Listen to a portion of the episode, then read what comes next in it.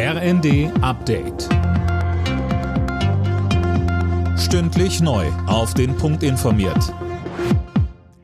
Ich bin Dirk Jostes. Guten Tag.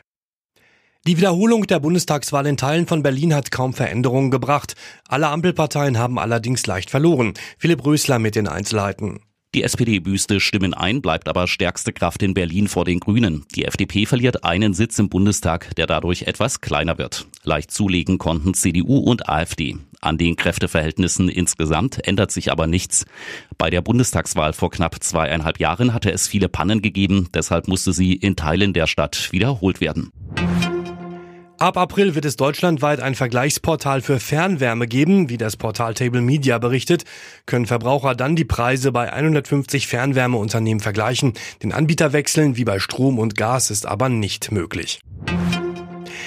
In Niedersachsen wird für eine neue Munitionsfirma des Rüstungskonzerns Rheinmetall heute der erste symbolische Spatenstich gesetzt. Mit dabei sind auch Kanzler Scholz und Verteidigungsminister Pistorius. Die künftig in Niedersachsen produzierte Munition soll auch in die Ukraine gehen.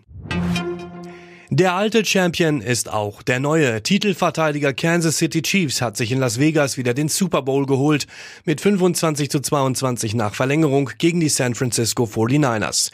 Mehr von Tim Britztrup. Heimlicher Star des Abends war allerdings Popsängerin Taylor Swift, auch wenn sie nichts weiter tat, als das Finalspiel der American Football Liga NFL anzuschauen. Im Fernsehen war sie immer wieder in ihrer Stadionloge zu sehen und am Ende konnte sie mit ihrem Freund Travis Kelsey jubeln, der ja bei den Chiefs spielt.